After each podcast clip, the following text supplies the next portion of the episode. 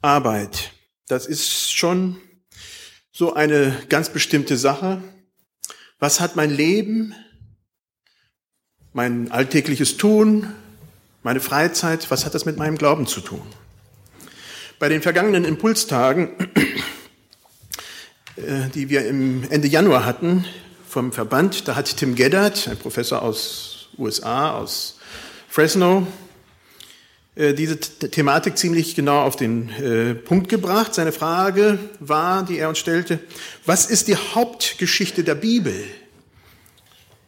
Nicht etwa, wie wir in den Himmel kommen, sondern wie wir Mitarbeiter Gottes in einer wiederhergestellten Schöpfung Gottes sein können.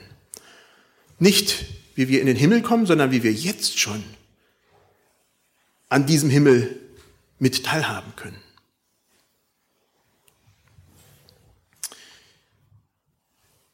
Gott völlig, will völlig gegenwärtig unter uns sein, sagt er weiter. Das wird bei Jesus Wiederkunft vollkommen sein, aber Gott hat in Christus jetzt schon ein Startzeichen gesetzt. Dazu zitiert äh, Tim Geddard 1. Korinther 15, 57.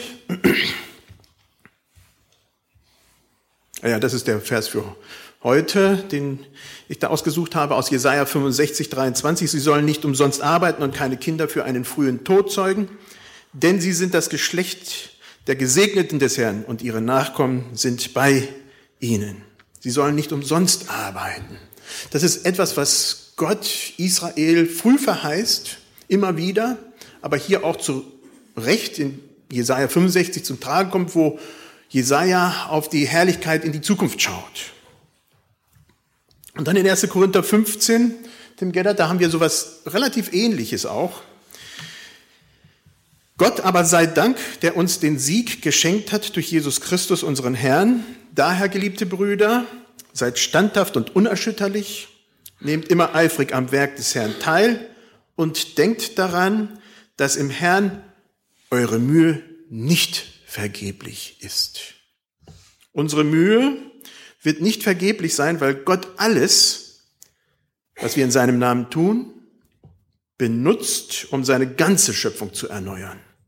Alles dient dazu, auch wenn die Stürme kommen und Sachen aus irdischer Sicht zerstört werden. Gott wird trotzdem benutzt, alles das benutzen, um die Welt zu erneuern. Soweit Tim Geddard, äh, was er gesagt hat an den Impulstagen. Also das ist schon eigentlich, könnte ich jetzt aufhören. Das ist schon sehr viel und äh, ein ganzes Paket voll, was er da gesagt hat. Doch will ich ein paar Hintergründe geben. Nicht umsonst arbeiten ist ein Versprechen Gottes. Es ist ein Versprechen Gottes an uns Menschen. Wir haben dieses Versprechen bekommen. Immer wieder gibt Gott sein Volk bei ganz spezifischen Unternehmungen Mut, Mut zum Weitermachen, Mut zum Arbeiten, Mut da weiterzumachen, wo es eigentlich sinnlos erscheint. Und dafür werden oftmals auch einzelne Leute rausgenommen. Mal sind es Propheten, mal sind es ganz normale Leute, mal Leiter irgendeiner Art. Und so nehme ich zwei Beispiele raus. Das eine ist Nehemia. Den äh, kennen wir eigentlich äh, relativ gut. Da steht, aber wir bauten die Mauer und schlossen sie bis zur halben Höhe und das Volk gewann neuen Mut zu arbeiten. Nehemia ging raus, zurück nach Jerusalem und Jerusalem war kaputt und zerstört und er fing an, das Unmögliche, trotz großem Widerstand drumherum zu machen, diese Mauer aufzubauen, Jerusalem wieder zu schützen. Und die Leute bekamen Mut durch diesen Mann, der so auf Gott hörte und ja, das Unmögliche startete. Oder sei es beim Wiederaufbau von Zero, äh, vom, vom Tempel durch Zerubabel in Haggai 2, Vers 4. Da steht, aber nun, Zerubabel, sei getrost, spricht der Herr, sei getrost, Jeschua, du Sohn Josadax, du Hohepriester, sei getrost, alles Volk im Lande, spricht der Herr, und arbeitet, denn ich bin mit euch, spricht der Herr Zebaoth. Habe ich das eigentlich? Nee, das habe ich nicht. Ähm, ich bin mit euch. Also im Nachhinein könnte man bei Nehemia, im Nachhinein könnte man bei Zerubabel sagen, es war Quatsch. Jerusalem wurde 70 nach Christus komplett geschleift, kaputt. Warum soll man es vorher aufbauen, wenn es sowieso kaputt geht? Oder bei Zerubabel, der Tempel, der wurde, ja, das hat da gar nicht so furchtbar lang gedauert. Dann wurde der schändlich missbraucht, es wurden Schweine reingeschleppt für Juden, das muss man sich mal vorstellen. Es wurde entweiht, vieles Furchtbares geschah. Und trotzdem steht dieses Wort, es ist nicht vergeblich. Es ist nicht umsonst. Es ist okay. Gott gibt Mut, gibt Kraft, gerade da auch weiterzumachen. Siehst du deine Arbeit auch so? Wo du denkst, ja, könnte ja doch vielleicht für die Katz sein. Könnte ja sein, dass das überhaupt nichts bringt. Und zu sagen, doch, indem, dass wir hingestellt sind, da wo wir hingestellt wurden von Gott, da gehe ich mutige Schritte und der Rest bleibt dem Herrn überlassen. Wir werden nicht umsonst arbeiten. Was bedeutet das? Ich denke, wir haben schon ein paar Zeugnisse gehört. Und ich denke, da spielt viel mit rein. Wir gehen rein in den Alltag.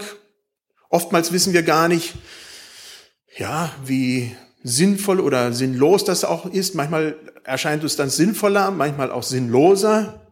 Aber trotzdem gehen wir und gehen im Auftrag Gottes, egal was wir tun. Geht es darum, dass uns durch unser Tun und Handeln Menschen in die Nachfolge Christi gerufen werden? Sie Geschmack an dem christlichen Glauben bekommen und interessiert, sich Gott zu wenden?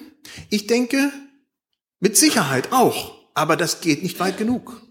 Das ist ein relativ kurzer Blick von dem, was Auftrag Gottes wäre. Die Sicht, denke ich, geht weiter. Es geht darum, Reich Gottes zu bauen. Ja, zu verkörpern, was bedeutet es, ja, dass wir Reich Gottes in unserem Leben, in unserer Politik, in unseren Arbeitsstellen, in unserem Haus, in unserer Familie sichtbar machen. In Gottes Augen hat all das, was wir tun, seine Berechtigung, seinen Wert. Es wird nicht vergeblich sein. Helfe ich einem Kind über die Straße oder in den Bus oder was weiß ich? Spreche ich freundliche Worte zu meinen Nachbarn oder auf der Arbeitsstelle oder im Laden? Mache ich meine Arbeit treu gewissenhaft und mit Hingabe? Kümmere ich mich um die Senioren, die an meiner Seite leben? Eure Mühe wird nicht vergeblich sein. Unsere Arbeit, unser Engagement ist nicht umsonst. Vielmehr ist unser Einsatz eine kleine, wenn auch nur punktuelle, zur Schaustellung dessen, was Reich Gottes ist. Gott bricht ein in diese Welt und wird durch uns sichtbar. Natürlich noch ganz, ganz unvollkommen. Keiner von uns könnte sagen, wir verkörpern das perfekt. Und nur in der Vielfalt wird mehr davon sichtbar. In der Vielfalt von den verschiedenen Kirchen und Gemeinden weltweit wird mehr davon sichtbar. Aber egal was, auch das kleine bisschen, was wir dazu beitragen, macht einen kleinen Unterschied. Es ist ein Puzzlestein in dem, wie Gott da hineinkommt in, unser, in unsere Welt. Und dadurch macht es einen Unterschied. Unsere Wahrnehmung. Unsere Wahrnehmung ist halt eben oftmals gerade eine gegenteilige. Sie wurde mit die, ja, ich äh, Benedikt hat zwei Worte geprägt. Ja, der hat viele Sachen geprägt, aber zwei Worte, die ganz, ganz berühmt geworden sind. Ora et labora. Und diese Gedanken habe ich jetzt nicht geprägt. Also das ist jetzt schon uralt, 480 vor, nach Christus war Benedikt. Ähm, und was er damit meinte, ist nicht einfach nur beten und arbeiten, äh, dass Beten notwendig ist und Arbeit notwendig ist, sondern viele Klöster zu der Zeit waren halt Klöster des Rückzugs. Man zog sich zurück und man hat sich von der Welt getrennt. Man hat nicht gearbeitet. Man war von Spenden, von, ja, von Betteln, äh, vom Betteln abhängig.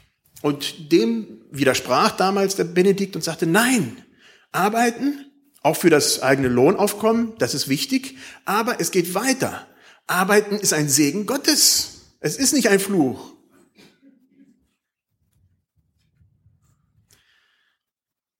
Als wir uns vorbereiteten, meine Frau und ich, damals nach Mosambik zu gehen, dann wurden wir verwöhnt bei den Eidlinger Schwestern einmal und einmal bei dem Wycliffe äh, Lernkurs ein paar Jahre später. Dann sind wir da hingegangen, um zu lernen, wie man Sprachen spricht, die nicht geschrieben sind.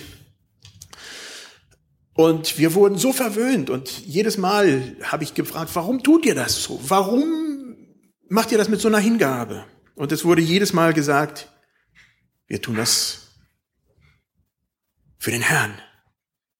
Wir wissen, dass wir hier in die Küche hingestellt sind, um Gott zu verherrlichen, durch das, was wir tun. Das hat mich schon beeindruckt.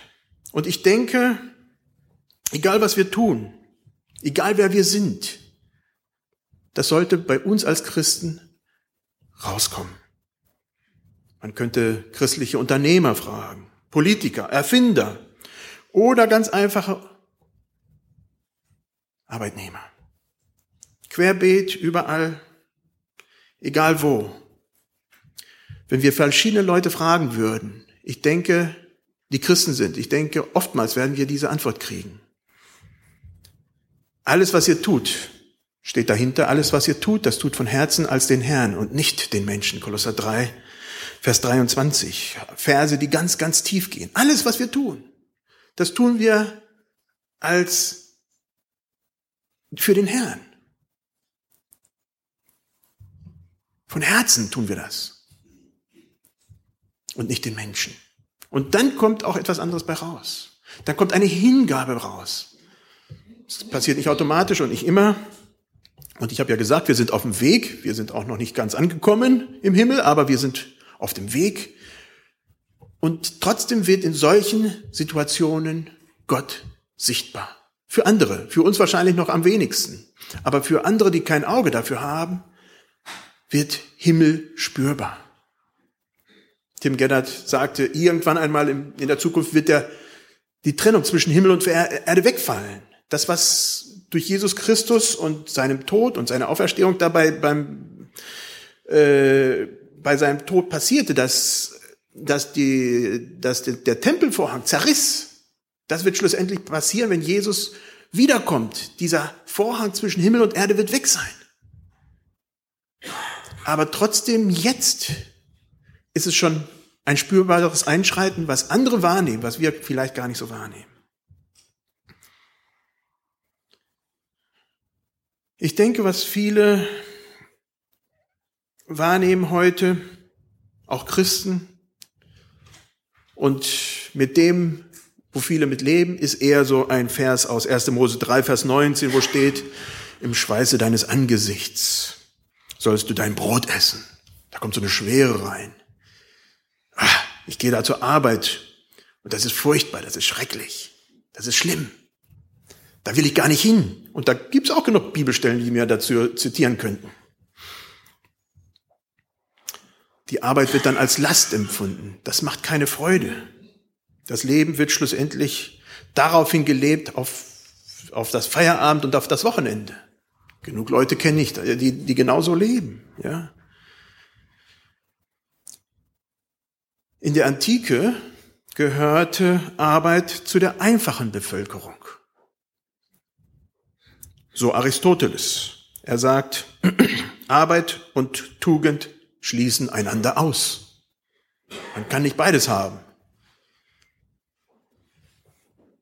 Die ideale Lebensform laut Aristoteles ist die Vita contemplativa. Man kontempliert. Aus diesem Gedanken heraus ist natürlich die Schola, die Schola, schlussendlich die Schule entstanden, wo 13 Jahre lang oder 10 Jahre lang, je nachdem, Kinder kontemplativ trainiert werden zu denken, unabhängig davon, ob Beruf oder irgendwas nützlich fürs Leben ist. Manchmal frage ich mich, ob das wirklich so hilfreich ist oder das doch eher ein veraltetes System ist. Aber das ist der Gedanke dahinter. Man gibt sich ganz dem Weisheiten hin, der Philosophie, dem Denken.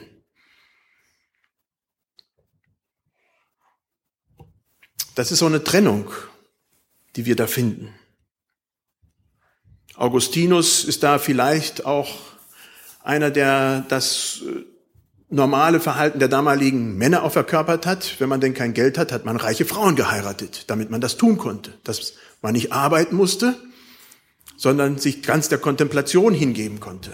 Das hat ganz, ganz viel gegeben.